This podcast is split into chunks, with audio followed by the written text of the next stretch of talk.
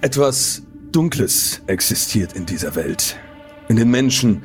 Seit Anbeginn dieser Zeit rätseln wir über Unerklärliches, Mysteriöses, Schreckliches, Dunkles. Wir fürchten uns. Ihr fürchtet euch. Manches kann durch Wissenschaft vielleicht erklärt werden, doch oft genug scheitern wir. Scheitert ihr. Wir tauchen heute in diese Welt des Mysteriösen ein. Doch seid gewarnt, nicht alles hat sich tatsächlich so ereignet und manches ist tragischer, als es eure Vorstellung je zulassen könnte. Lasst euch nicht täuschen. Blickt hinter die Wand aus Lügen und Verschleierung und findet einen Teil der Wahrheit.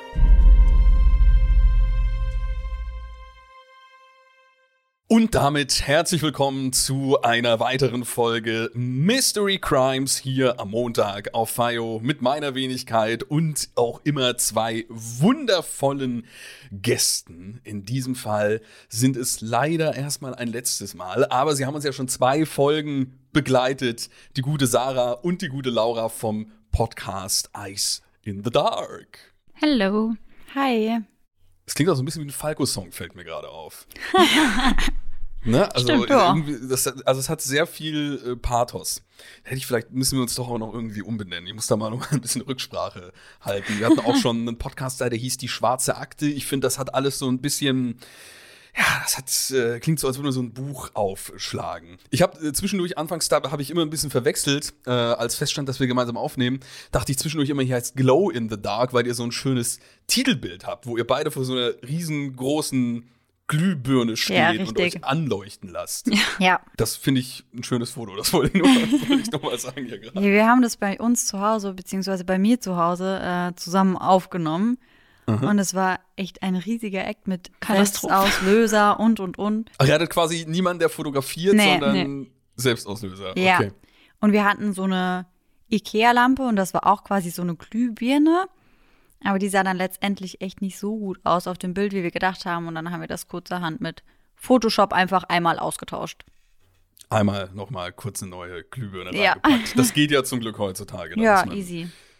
Muss man nicht immer die äh, entsprechenden haptischen Sachen da haben. Auch in der heutigen Folge für euch da draußen haben wir wieder drei Fälle, drei Geschichten, drei mysteriöse Begebenheiten vorbereitet. Dabei müsst ihr natürlich wissen, egal in welche Richtung es geht, ob eher wahr oder eher falsch oder wirklich knallhart wahr oder knallhart gelogen, es wird natürlich immer ein wenig überdramatisiert, Handlungen und Personen und Orte verändert, damit äh, nicht gleich was erraten werden kann, weil gerade bei den äh, Profi-Gästen, die wir hier dann teilweise immer da haben, den Fall hatten wir bei euch auch schon, kann das schon mal vorkommen, dass nachdem die Geschichte vorgetragen wurde, einfach direkt kommt, ah ja, Moment, das kenne ich, das habe ich doch da und da und dort und dort bei der Recherche schon mal gesehen und um das zu vermeiden, wird dann natürlich auch immer so ein bisschen hin und her experimentiert. Und unsere erste Geschichte, unser erster Fall, der liegt heute in den Händen von Sarah. Genau, und bevor ich mit meiner ersten Geschichte starte, hätte ich noch die Frage an euch beide, ob ihr denn an Geister glaubt. Das ist so, fast schon so eine Grundsatzfrage, wenn man sich mit mysteriösen Sachen beschäftigt. Genauso stimmt. wie mit, wie mit irgendwie glaubst du an Aliens. Das sind so die zwei Standardfragen, die man stellt. An Geister. Witzig, dass ich mir dann eigentlich, fällt mir gerade auf, dann noch gar nicht so intensiv drüber Gedanken gemacht habe.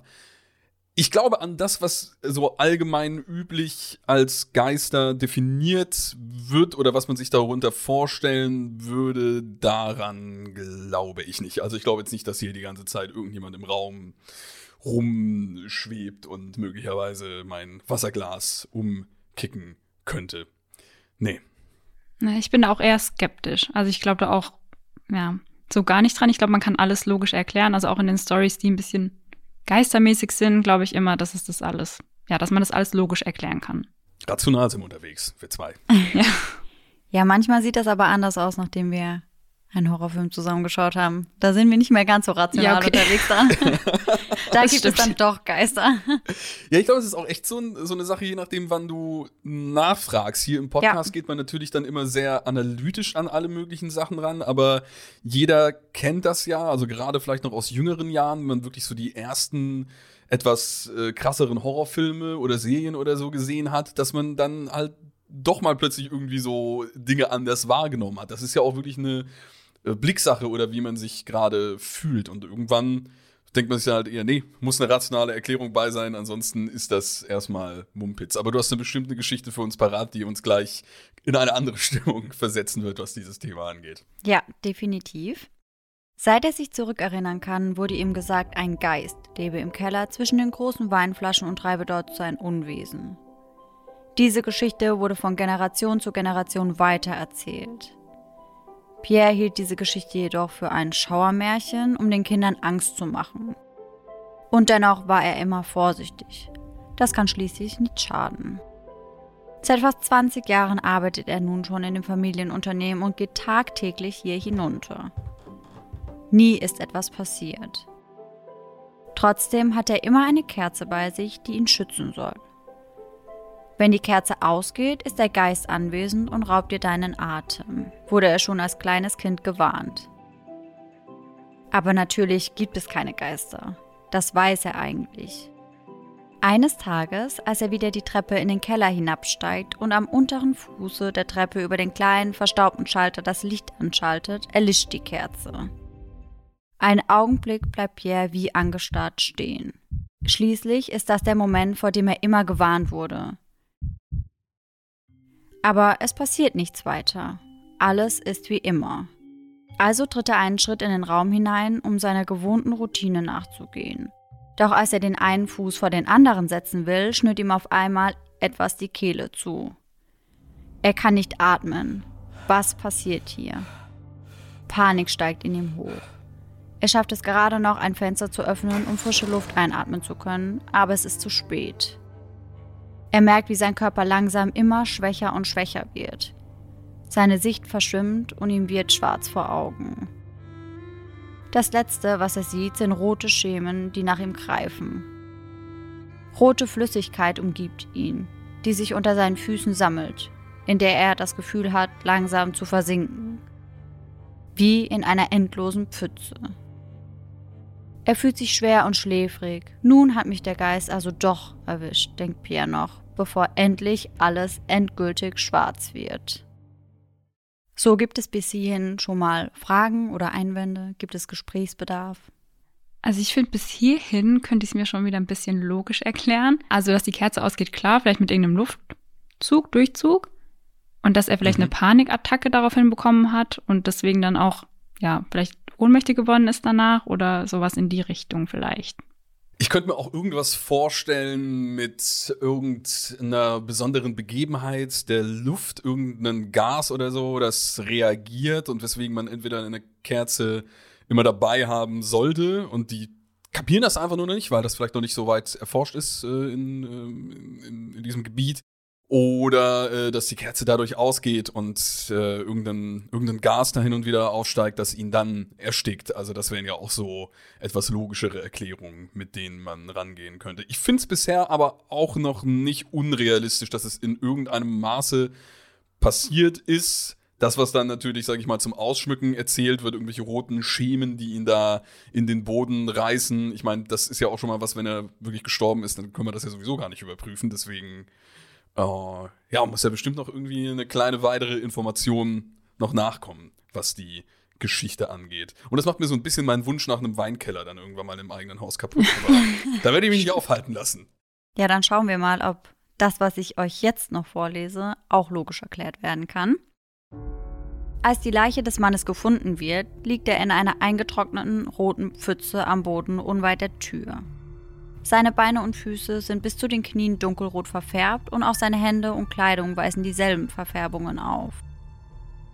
Außerdem fällt dem Beamten das geöffnete Fenster an der Wand gegenüber auf. Für die Polizei ist klar, jemand muss durch das geöffnete Fenster in den Keller eingedrungen sein und den Mann getötet haben.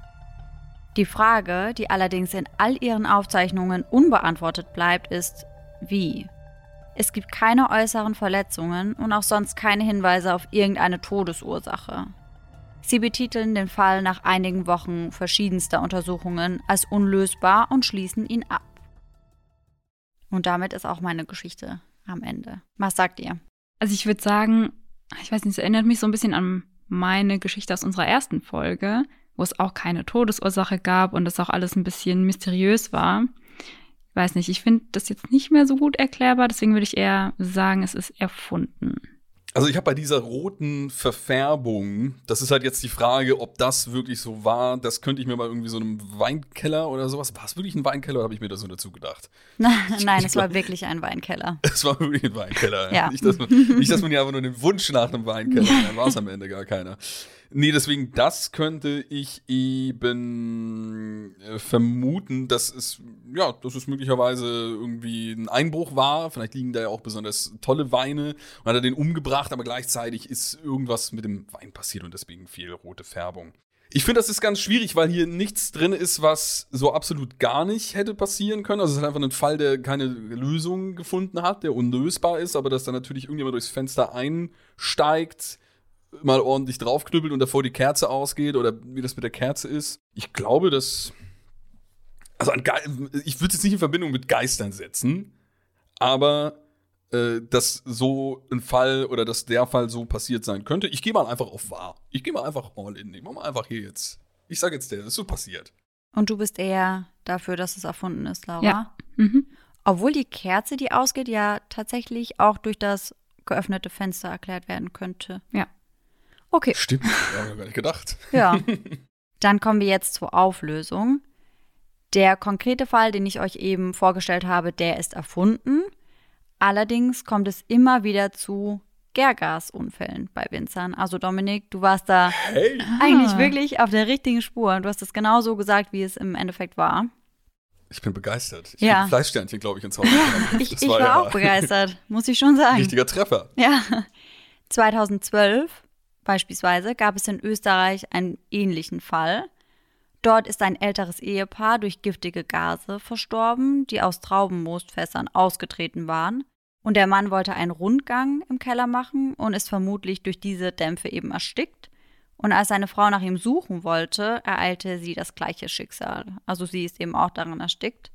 Um nicht Opfer eines Gärgasunfalls zu werden, nehmen Weinbauern oft Kerzen mit, wenn sie den Weinkeller oder andere Arbeitsräume betreten. Wenn die Flamme ausgeht, ist zu wenig Sauerstoff vorhanden und es besteht die Gefahr eines Erstickungstodes. Ja, Das ist ja echt interessant. Ich musste da auch an die Stelle denken, also, das ist meinen Eltern mal passiert. Wir hatten neuen Wein zu Hause, roten neuen Wein.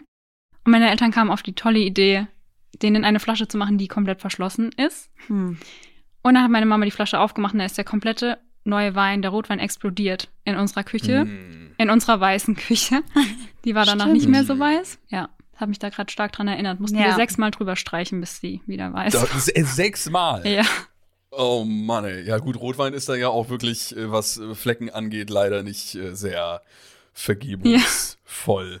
Äh, wenn der einmal richtig eingezogen ist, dann äh, muss man da schon, muss man sich Mühe geben, um das wieder dementsprechend hinzubekommen. Ja, äh, wild das echt diese Theorie, weil es kam mir auch gleich so vor, dass eben, wenn die Kerze ausgeht, irgendwie bei so einem Weinkeller oder irgendwas Kellermäßiges, dass man das gerade früher, wenn man noch nicht so wirklich Bescheid wusste, aber das wird ja damit losgegangen sein, dass halt irgendwann Wein wird ja schon ewig gemacht und irgendwann werden die gemerkt haben, hey, da kippen Leute um. Woran liegt das denn? Gibt es irgendein Maße, wie wir das irgendwie kontrollieren können? Und dann bietet sich das natürlich an mit so einer Kerze. Und da wird dann bestimmt eben vorher oder früher auch mal häufig irgendwie eher so was Übernatürliches als Grund herangeführt worden sein, weil die Leute sich das nicht erklären konnten, weil man ja dieses Gemisch, dieses Gasgemisch dann eigentlich nicht, kann man ja nicht sehen. Deswegen, da stirbt einfach nur jemand oder erstickt. Das äh, passt deswegen eigentlich für mich soweit zusammen. Da sieht man mal, wenn er das nächste Mal einen Rotwein trinkt, ihr da draußen, dann äh, könnt ihr mal dran denken, dass eigentlich da schon äh, unter dem Lebenseinsatz dieses, äh, dieses Produkt und dieser Rotwein äh, zustande gekommen ist. Wobei die heute bestimmt einfach Messgeräte da drin haben, die dann anzeigen sollten, was irgendwie so los ist. Da gehe ich schwer von aus, ja. Ja, ich hoffe mal. Ich, hoffe mal. Sonst kann ich, jetzt, kann ich jetzt nicht mehr zufriedenstellend irgendwie mal so ein Glas Rotwein äh, trinken oder zwei, weil man sich dann die ganze Zeit denkt, ah, nicht, dass da jemand irgendwie auf dem Wege, den abzuzapfen aus dem Fass, äh, sein Kerzlein ausgegangen ist. Mhm. Hat ja auch fast so was Analogiemäßiges, ne? Die Kerze geht aus und dann der Mensch gleich danach mit. Jetzt wird's ja theatralisch, deswegen hüpfe ich mal in meinen Fall für die heutige Folge hinein und würde euch da erstmal fragen, ihr seid jetzt hier für die äh, Aufnahme, seid, habt ihr, haben wir schon darüber gesprochen, einen kleinen Roadtrip gemacht, das heißt in diesem Fall mit dem Auto, aber wie oft fahrt ihr eigentlich mit der Bahn? War schon ziemlich oft, würde ich sagen. Also ich hatte eine Fernbeziehung und da musste ich halt jedes zweite Wochenende, saß ich da drei Stunden im Zug. Mhm. Ja. Also ich fahre tatsächlich gar nicht mal so oft Bahn. Es geht eigentlich.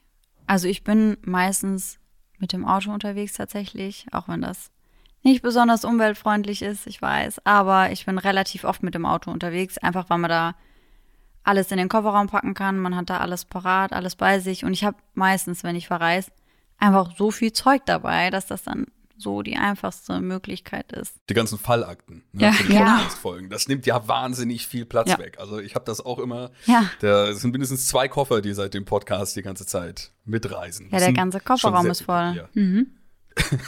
Auch bei uns jetzt. Sehr gut. Okay. Äh, es geht natürlich dann in diesem Fall in unserer Geschichte ein wenig um die Bahn und vielleicht auch um eine Thematik, die man, auch wenn man weniger fährt, wahrscheinlich gut nachempfinden kann, denn der Titel unseres Falles lautet Die Verspätung. Die Verantwortlichen des Bahnunternehmens stehen vor dem Bezirksgericht in New Orleans und müssen sich erklären. Aber wie? Sie verstehen das alles ja selbst nicht. Verspätungen sind schließlich normal. Damit mussten sie sich jeden Tag herumschlagen. Erst kurz vor dem Ereignis wurden sie in einer Umfrage zum unpünktlichsten Bahnunternehmen der USA gewählt. Aber eine Woche Verspätung? Das war neu. Vor acht Wochen, es war der 12. Februar, fuhr der Zug mit der Nummer 297 wie geplant um 4 Uhr morgens ab. An Bord saßen 142 Passagiere und 15 Personalmitglieder. Ankunft am Endbahnhof sollte nach Plan um 12 Uhr sein. Den ersten Zwischenhalt erreichte der Zug noch pünktlich. Und dann fehlte plötzlich jede Spur von Zug 297. Keiner der Zwischenhalte wurde erreicht und jeder Kontaktversuch zum Zugführer und zu dem Personal an Bord scheiterte. Die Verspätungsanzeige an den Anschlussbahnhöfen sprang von 15 Minuten auf 30 Minuten auf eine Stunde. Nach und nach wurden die wartenden Passagiere auf andere Züge verteilt. Das Bahnunternehmen tat sein Bestes, um das Ganze zu verheimlichen. Ein Zug kann doch nicht einfach so verloren gehen. Ist er entgleist? Aber wo? Soweit die Verantwortlichen es nachvollziehen konnten, gab es auch keine falsch gestellten Weichen. Und von einem Unfall hätten sie sicher gehört. Von dem Zug fehlte schlichtweg jede Spur. Das ohnehin schon angeknackste Unternehmen fürchtete um den Rest seiner kläglichen Reputation, sollte die Sache allzu schnell publik werden.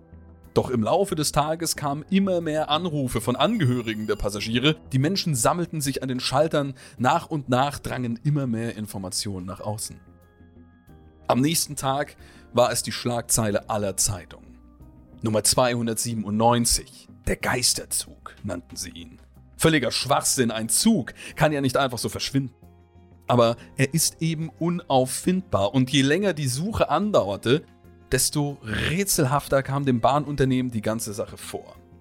Es musste Konsequenzen geben, wenn auch nur symbolisch. Der Chef des Unternehmens trat zurück und der Fernverkehr wurde vorerst eingestellt. Die Polizei hatte schon begonnen, den Fall zu untersuchen, doch sie fanden keinerlei Hinweise. Hat sich ein Zug bei euch auch schon mal so stark verspätet, dass er einfach gar nicht mehr aufgetaucht ist? Bisher tatsächlich noch nicht. Zum Ja. Glück. Immerhin. Aber so eine halbe Stunde oder so ein Stündchen, Ja. das äh, kennt man ja, dass Ja. das mal passiert. Standard.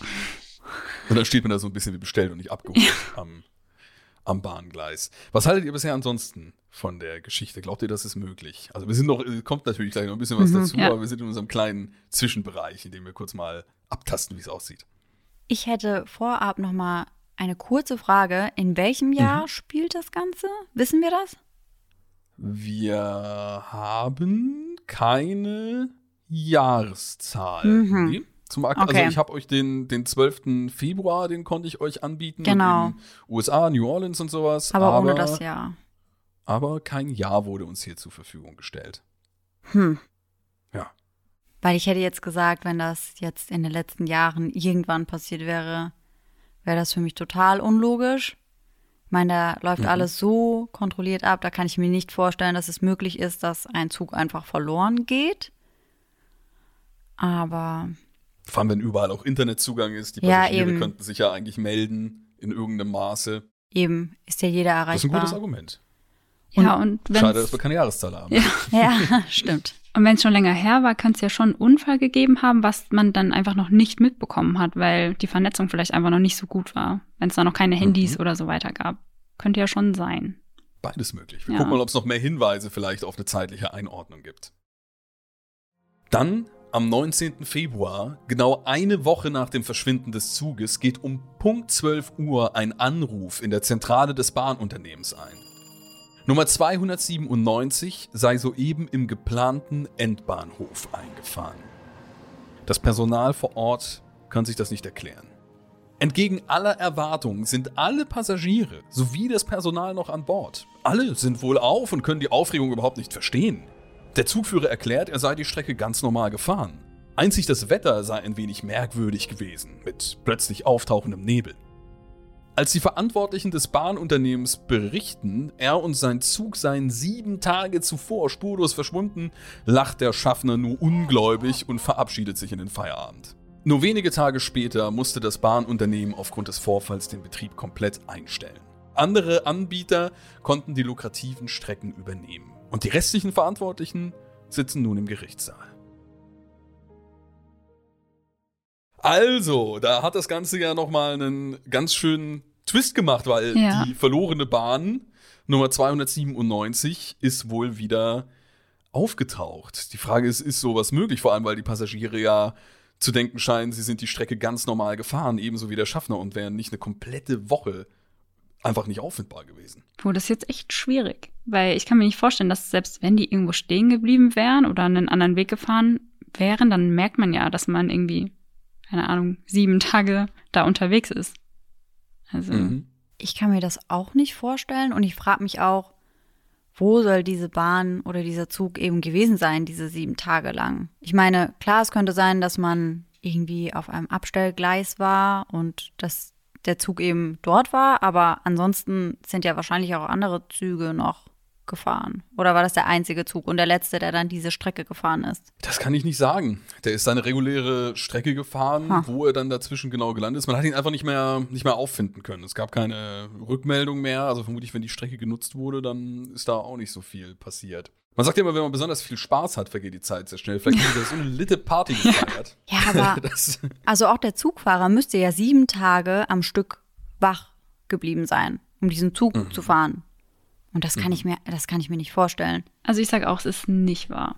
Ja, ihr dass seid, die, seid ihr ungläubig, was das angeht. Ja. ja, dass die Passagiere, obwohl das kann ich mir auch nicht vorstellen, aber dass sie das vielleicht nicht so wahrgenommen haben. Ich meine, wer weiß, was sie da gemacht haben, ob die da gepennt haben, wer weiß, wie voll der Zug war. Vielleicht waren das ja auch nur, ah nee, das waren ja schon über 100 Pass- 142 ja. war es. Ja. Nein, glaub dann, ja. dann kann ich mir das 142 nicht und vorstellen. 15 Personalmitglieder. Ja, sieben Tage sind schon echt verdammt Ja. lang. Also so, dass man mal eine Stunde oder zwei anders wahrnimmt. Sieben Tage, aber hm. Also ihr würdet sagen, nee, das ist äh, so nicht passiert. Ja. Ja, vielleicht wurde Okay. das ja auch einfach etwas übertrieben dargestellt. Vielleicht war es ja, war, waren es ja keine sieben Tage, sondern vielleicht einfach nur ein paar Stunden oder ein Tag oder. Aber Mhm. selbst das müsste man ja merken. Aber irgendwas wurde da auf jeden Fall getrickst und wenn nicht, dann kann ich mir nicht vorstellen, dass die Geschichte so wahr ist. Okay. In diesem Fall darf ich euch beiden gratulieren, denn diese Geschichte ist erfunden. Sie orientiert sich aber an der Geschichte des Pan Am Flight 914. Dieser soll 1955 angeblich kurz nach dem Start verschwunden und dann 1992 auf einmal wieder gelandet sein. Nur, auch dabei handelt es sich um eine erfundene Geschichte, die sich die Zeitung Weekly World News ausgedacht hat. Das ist also ein klassischer Hoax, den wir hier einfach nur aufgegriffen haben. Also auch an dem Ursprungsmaterial ist nichts Wahres dran, sondern nur etwas, was man sich gerne mal äh, als kleine Gruselgeschichte erzählt, weil es eine Zeitung in die Welt gesetzt hat. Wäre aber auch, da bin ich voll bei euch, schon sehr, sehr wild gewesen, wenn ähm, ja, so die Zeit verschwimmt, dass das jemand nicht mitbekommt und dann der Schaffner auch einfach nur sagt, ja, nee, war nicht so, gute Nacht, ich gehe jetzt hier, ich mache jetzt Brotzeit und dann Ja. ab ins Bettchen mit mir. Ja, hat ja sieben Tage nicht geschlafen. Ja. Muss ein bisschen was nachholen. Wenn man sieben Tage so einen Zug Ja. durchführt und durch den Nebel, Nebel reitet, dann äh, würde ich aber, glaube ich, auch ins Bettchen wollen. Okay.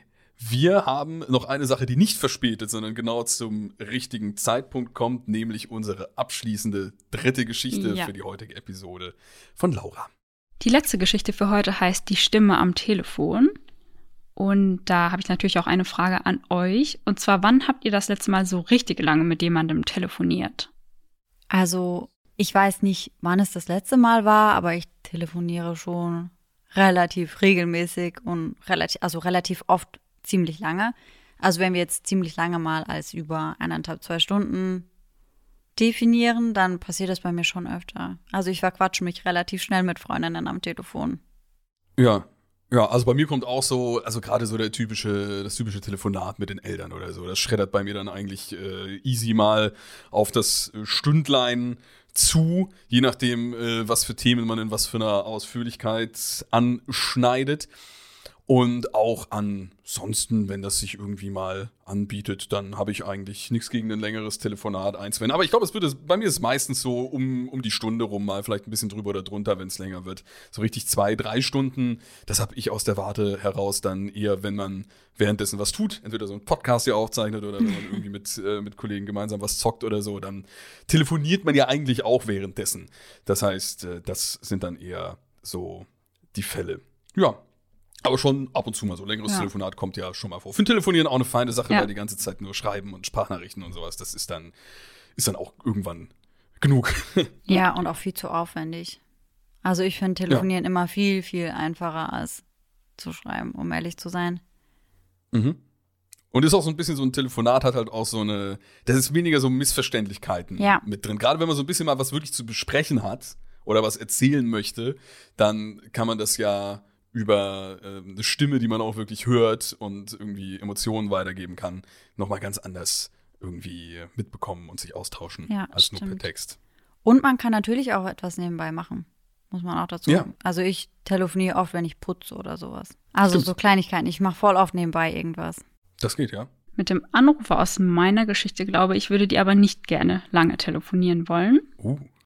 Ich bin nachher wieder zurück. Sei brav, mach keinen Unsinn, pass auf deine Schwester auf und nicht zu viel Fernsehen. Versprochen? flüstert Philipps Mutter ihm zu, während sie ihn noch mal kurz an sich drückt, ihre Tasche schnappt und dann die Wohnung eilig in Richtung Bushaltestelle verlässt. Sie hat heute einen wichtigen Termin am anderen Ende der Hauptstadt, in Wannsee. Philipp, neun Jahre alt, und seine kleine dreijährige Schwester Anna schauen sich an, fangen an zu grinsen und hüpfen freudig in Richtung Sofa. Eine halbe Stunde später. Die Geschwister schaufeln gerade die zweite Portion Schokoeis in sich hinein, klingelt plötzlich das Telefon. Philipp weiß, was zu tun ist. Das hat ihm seine Mutter schon häufig erklärt. Den Hörer abnehmen, sich freundlich melden und sofort sagen, dass weder Papa noch Mama gerade zu Hause sind und der Anrufer sich doch bitte später melden soll. Philipp nimmt also den Hörer ab, will gerade loslegen, doch er kommt gar nicht erst zu Wort. Am anderen Ende der Leitung spricht eine freundliche, warmherzige, aber bestimmende Stimme, die ihn sofort in seinen Bann zieht. Hallo, ich bin der Mitarbeiter der beliebten Fernsehsendung Smart und Clever. Von der hast du doch sicher schon mal gehört, oder? Die Stimme scheint zu einem wichtigen Mann aus dem Fernsehen zu gehören, denkt Philipp und hat vor Aufregung ganz vergessen, was seine Mutter ihm beigebracht hatte. Er spricht deutlich, klar. Seine Stimme hat etwas Packendes, etwas Fesselndes, so dass Philipp gar nicht mehr daran denkt, aufzulegen. Ja, die gucke ich immer mit meinem Papa, erwidert der Junge begeistert. Das ist großartig, dann habe ich ja genau den richtigen am Apparat, freut sich der Anrufer und erklärt, er führe im Auftrag der Fernsehsendung ein Telefonexperiment durch, das mit den Eltern der beiden Geschwister abgesprochen sei. Außerdem erklärt er, dass die Familie, wenn Philipp das Experiment gewissenhaft durchführe, die Chance hätte, ein neues, teures Auto zu gewinnen. Der Junge wundert sich zwar, dass seine Mutter gar nichts von dem Experiment erzählt hatte, doch der Gedanke, die alte, klapprige Familienkutsche gegen einen schicken neuen Flitzer einzutauschen, schiebt alle Zweifel beiseite und Philipp willigt ein. Nun ändert sich die Stimmlage des Anrufers. Er spricht nun sehr langsam und beruhigend. Philipp lauscht ihr gerne weiter. Es ist so, als falle er in Trance. Der Anrufer fordert Philipp auf, seiner Schwester Anna ein Seil um den Hals zu binden, das Seil an der Tür zu befestigen und dann den Stuhl, auf dem sie steht, umzustoßen. Er erklärt Philipp, dass seine Schwester schwer krank sei und nur diese Methode ihr helfen könne. Philipp in großer Angst um Anna tut, was der Anrufer verlangt. Er sucht hektisch nach einem Seil, befestigt es an der Tür, legt es seiner Schwester um den Hals. Habt ihr hier schon Anmerkungen? Das ist dark. Mhm. Das ist sehr düster, wie das bisher klingt. Also ich hoffe mal, dass jetzt nicht das passiert, was man vermutet, nämlich dass ich weiß zwar nicht, wie das mit der Tür irgendwie dann genau funktionieren soll, aber gut, wenn die noch, noch kleiner ist, die Schwester, aber bisher klingt ja alles danach, als wird unser Philipp hier so ein bisschen übers Telefon hypnotisiert und auch in, ähm, ja, in, in, diese Trance, aber auch in äh, natürlich dieses unterschiedliche Machtverhältnis. Der große Fernsehmoderator, Fernsehfuzzi ruft da an, den er kennt und erzählt ihm da irgendwas vom Storch und von einem Experiment, das anscheinend abgesprochen ist mit den Eltern. Und ich hoffe jetzt mal nicht, dass äh, er da auf irgendeine Art und Weise seine Schwester erhängt, weil danach klingt es ja bisher, wenn es mhm. um seinen Hals rum angeht. Ja, das hört sich bisher sehr danach an. Deswegen bin ich mal gespannt, was du uns jetzt noch weiter berichtest. Und dann, ich hoffe, das geht in eine andere Richtung. Dann schauen wir doch gleich mal weiter. Doch das Seil reißt. Es ist zu dünn.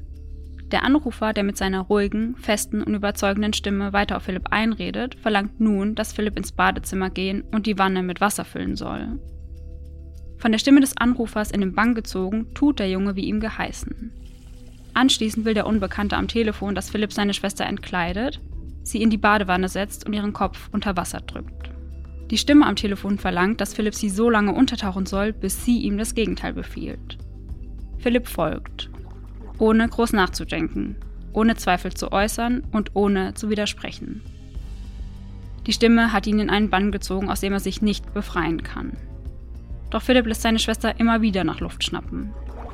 Der Anrufer bemerkt, dass sein Versuch, das kleine Mädchen durch Philipp zu töten, abermals misslingt. Er wird böse, seine Stimme verhärtet sich. Philipp bekommt Panik, fürchtet sich vor dem, was als nächstes kommen wird.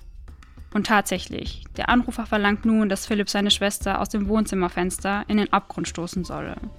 In den sicheren Tod. Philipps Mutter kommt nach Hause und findet ihre beiden Kinder heulend im Wohnzimmer. Philipp hat im rechten Moment aufgelegt. Krass, krasse Story. Klingt gleichzeitig absolut nach irgendwas, was so ein richtig durchtriebener äh, Psychopath machen könnte und auch nach etwas, wo ich es jetzt nicht ausschließen würde, dass sich ein Kind ähm, unter dem falschen Einfluss so weit beeinflussen lassen könnte, weil Kinder lassen sich leicht beeindrucken, ne? gerade ja. irgendwie so, was so eine Fernsehsendung oder sowas angeht. Und dann ist das vielleicht jemand, der in irgendeinem Maße wirklich äh, ja, psychologisch sehr bewandert ist und da irgendwas in so einer Hypnoseform oder ähnliches machen könnte. Das kann ich mir schon vorstellen. Und äh, zum Glück hat er sich, wenn dann da immer wieder rausgerissen, dass das nicht äh, passiert ist. Äh, weiß aber auch nicht, ob man sich ein bisschen von, von der Grausamkeit dieser Geschichte dann so auf eine falsche Fährte ja. locken lässt. Ich will erst mal wissen, was Sarah davon hält. Also ich habe mich die ganze Zeit gefragt, dass wenn diese Geschichte wahr ist, wer sollte denn bitte der Anrufer sein und was sollte denn da die Motivation oder das Motiv sein? Und das kann ich mir nicht so wirklich erklären. Also was ich mich gefragt habe, als ich das gelesen habe, ich würde meinem Kind nie sagen, dass wenn das Telefon klingelt, dass er sagen soll, dass die Eltern nicht zu Hause sind, weil dann weiß der mhm. Anrufer ja, Kind ist alleine zu Hause, da kann ich mal vorbeifahren und das entführen Stimmt. oder keine Ahnung, so in die Richtung, dachte ich als erstes. Aber ich habe tatsächlich, wenn meine Mama nicht zu Hause war, auch immer gesagt, dass meine Mama gerade nicht da ist. Und ja. ich glaube, ich auch. Also nicht so grundsätzlich, also natürlich kannte man auch manche, die angerufen haben, aber ich weiß ja. auch, das habe ich nämlich sehr, sehr gerne gemacht. Ich habe mich super gerne mit so einem richtigen langen Satz gemeldet. Also von wegen so, äh, hallo und bla bla bla und ich bin der Dominik hier und da. Und ich glaube, ich habe sogar eine Zeit lang immer die Adresse noch sogar dazu gesagt. Also wegen so ja, hier wohnhaft auf und tralala, weil ich das halt immer so, äh, ja, ich hab einfach, hab, bin einfach gerne ans ja. Telefon gegangen und, und habe das irgendwie da so angemeldet. Aber meistens äh, wusste man ja doch dann irgendwie, wer dran war. Deswegen, ich glaube, so oft kommt das dann eben auch nicht vor, dass Anrufe dann äh, so ausarten. Aber ich kann mir schon vorstellen, wenn du jetzt gerade über eine Motiv sprichst, dass einfach da jemand so ein dass das dem sein, sein Ding ist. Also, das so auf die Art und Weise zu machen. Aber es wäre schon ein sehr krasser Fall. Ja, also es wäre schon eine sehr üble Herangehensweise und wirklich etwas, wo ich jetzt allein schon aus dem Grund, das mache ich ab und zu mal ganz gerne, wenn ich etwas, wenn ich bei etwas nicht will, dass es wahr ist, dann poker ich auch einfach von der Geschichte her mal darauf, äh, dass es so nicht äh, passiert ist. Aber dass es vielleicht dubiose Anrufe mal in die Richtung kamen von wirklich irgendwelchen äh, Leuten, die dann die dann da sowas äh, einem, einem Kind raten oder so. Also, dass es so weit leider menschliche Abgründe gibt, das äh, sehe ich leider schon in einem möglichen Rahmen. Ja, denke ich auch. Aber es war eine jüngere Stimme, richtig? Ich glaube, das wurde gar nicht gesagt. Das war aber auf jeden Fall So eine ein sehr Mann. warme- Ja. Okay. Warme, bestimmende äh, Stimme und Ja. auch freundlich. Also Ja. ich habe mir da eigentlich so einen, ja, so einen angegrauten Showmoderator vorgestellt, der dann halt so, ja, das Kind einlullt mit seinem Gelaber. Mit seiner Showmaster-Stimme quasi. Mhm. Also der Fall hat sich wirklich so ähnlich zugetragen. Ende der 1980er in Berlin-Marzahn, damals noch DDR. Mehrere Bücher und Artikel wurden dazu auch veröffentlicht und ein Anrufer trieb damals sein Unwesen. Er wählte nach dem Zufallsprinzip Telefonnummern, gab sich am Telefon als Mitarbeiter der beliebten Fernsehsendung Fernseh Urania aus und gab vor, Daten zu sammeln und befragte dann zum Beispiel erwachsene Frauen zu ihrem Sexualverhalten und brachte intime Details in Erfahrung. Er versuchte auch Kinder, die alleine ohne ihre Eltern zu Hause waren, dazu zu bringen, gefährliche Handlungen zu vollziehen, wie zum Beispiel ihre Geschlechtsteile in unter Strom stehendes Wasser zu halten. Eieiei. Ja. Oder wie in unserem Fall die eigene Schwester zu erhängen, beziehungsweise sie aus dem Fenster zu schubsen. Tatsächlich rief er bei einem Geschwisterpaar an, brachte den älteren Bruder dazu, seine Schwester an der Tür aufzuhängen. Sie überlebte nur, weil der Faden zu dünn war. Anschließend sollte der Bruder seine Schwester in der Badewanne unter Wasser drücken. Auch das tat er, ließ sie jedoch nach Luft schnappen. Der letzten Aufforderung, seine Schwester aus dem Fenster zu schubsen, kam er nicht nach. Der Anrufer stellte Gewinne in Aussicht und drohte den angerufenen Kindern mit Strafen, wenn sie das Experiment nicht wie von ihm befohlen durchführen. Letztendlich wurde der anonyme Anrufer festgenommen. Und jetzt kommen wir auch zum Motiv. Er gab Zeitvertreib und Selbstbestätigung an. Er wollte einfach austesten, andere Menschen zu steuern, Macht über sie auszuüben und über sie zu herrschen. Oh Mann, das ist eine der äh, brutalsten Stories, die wir bisher äh, hier im Podcast hatten. Und äh, wo leider genau das eingetreten ist, dass ich mir dachte, ja, ich glaube, leider können gerade Kinder sich da von sowas leicht beeindrucken lassen. Krass, dass auch ein Fall in äh, Berlin war, DDR, Ja. ne, wenn ich Ja. das jetzt gerade richtig Mhm. mitbekommen habe. Und äh, ja, dass da so ein Anrufer einfach sich, sich daraus, daraus seinen sein Spaß oder seine Selbstbestätigung oder sonst was äh, holt. Und es, boah, also, also gerade auch das mit irgendwie den, den, die, die Geschlechtsteilen unter Strom Ja. stehendes Mhm. Wasser und sowas, das ist halt echt, das ist schon. Ne? Sehr, Also- sehr abartig. Ja, wirklich sehr, sehr Ja. abartig.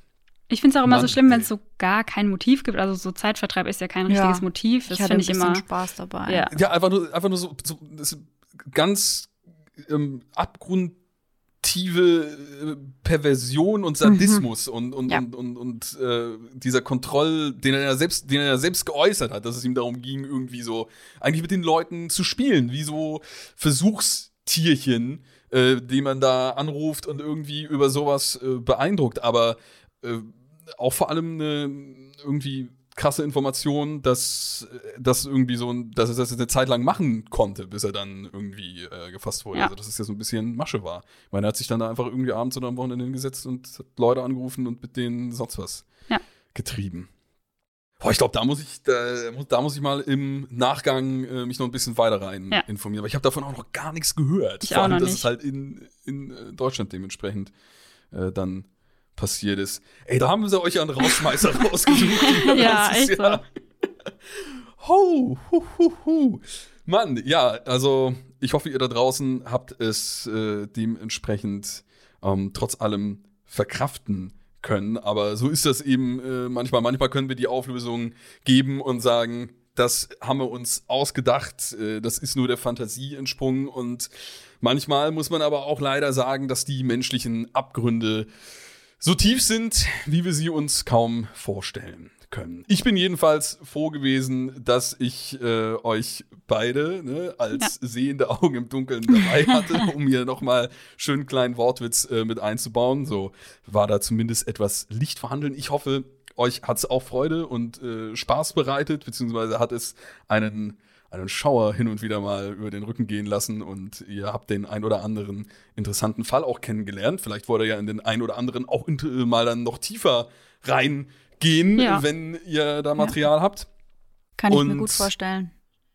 Ja, es ist, also gerade viel, viel, viel bei gewesen. Ja. ja. Also es sind echt inter interessante Fälle gewesen für die drei Folgen. Vielen Dank, dass ihr auch für drei Folgen mit dabei wart. Das ist immer sehr schön, wenn ich auch die Möglichkeit habe, ähm, mich mit Gästen noch ein bisschen ausführlicher zu beschäftigen und äh, man äh, sich gegenseitig auf den Zahn fühlen kann, wer wie viele Fälle äh, besser löst. Ich glaube aber, wir hatten eine ganz anständige Quote, wenn ich das mal so äh, kurz, kurz überschlage. Also ja, natürlich auch. liegt man mal, liegt man manchmal mal ein bisschen äh, falsch oder es liegt mehr in der Mitte die ganze Sache, aber das ist ja auch der Sinn des Ganzen. Ja. Euch kann man, das haben wir schon ein paar Mal erwähnt, natürlich überall auch anderen, auch hier auf FIO, ja. wo es äh, Podcasts gibt und Instagram und so weiter, habt ihr auch. Deswegen einfach den äh, Podcastnamen Eyes in the Dark mal bei Google reinschmeißen oder sonst wo und dann landet ihr da schon drauf oder hier direkt bei FIO in der Suchleiste. Und äh, wir sehen uns dann nächsten Montag wieder bei Mystery Crimes. Ich bedanke mich nochmal bei Sarah und Laura fürs Dabeisein. Es hat mir große Freude und Schauer bereitet. Und äh, ich wünsche euch eine, eine, gute Heimreise hier nach, nach Mannheim. Ja, danke. Richtig, danke schön. Roadtrip zurück.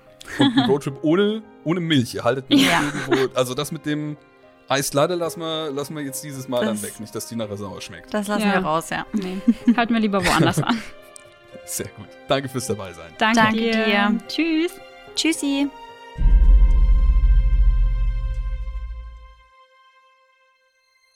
Du möchtest noch mehr Stories of Crime hören? Dann hör doch mal in die zahlreichen anderen Fiction-Crime-Geschichten in unserem Kanal rein. Stories of Crime gibt es überall, wo es Podcasts gibt. Folge uns in der Podcast-Plattform deiner Wahl und verpasse keine neue Folge. Und wenn dir diese Folge gefallen hat, dann lass uns gerne 5 Sterne da.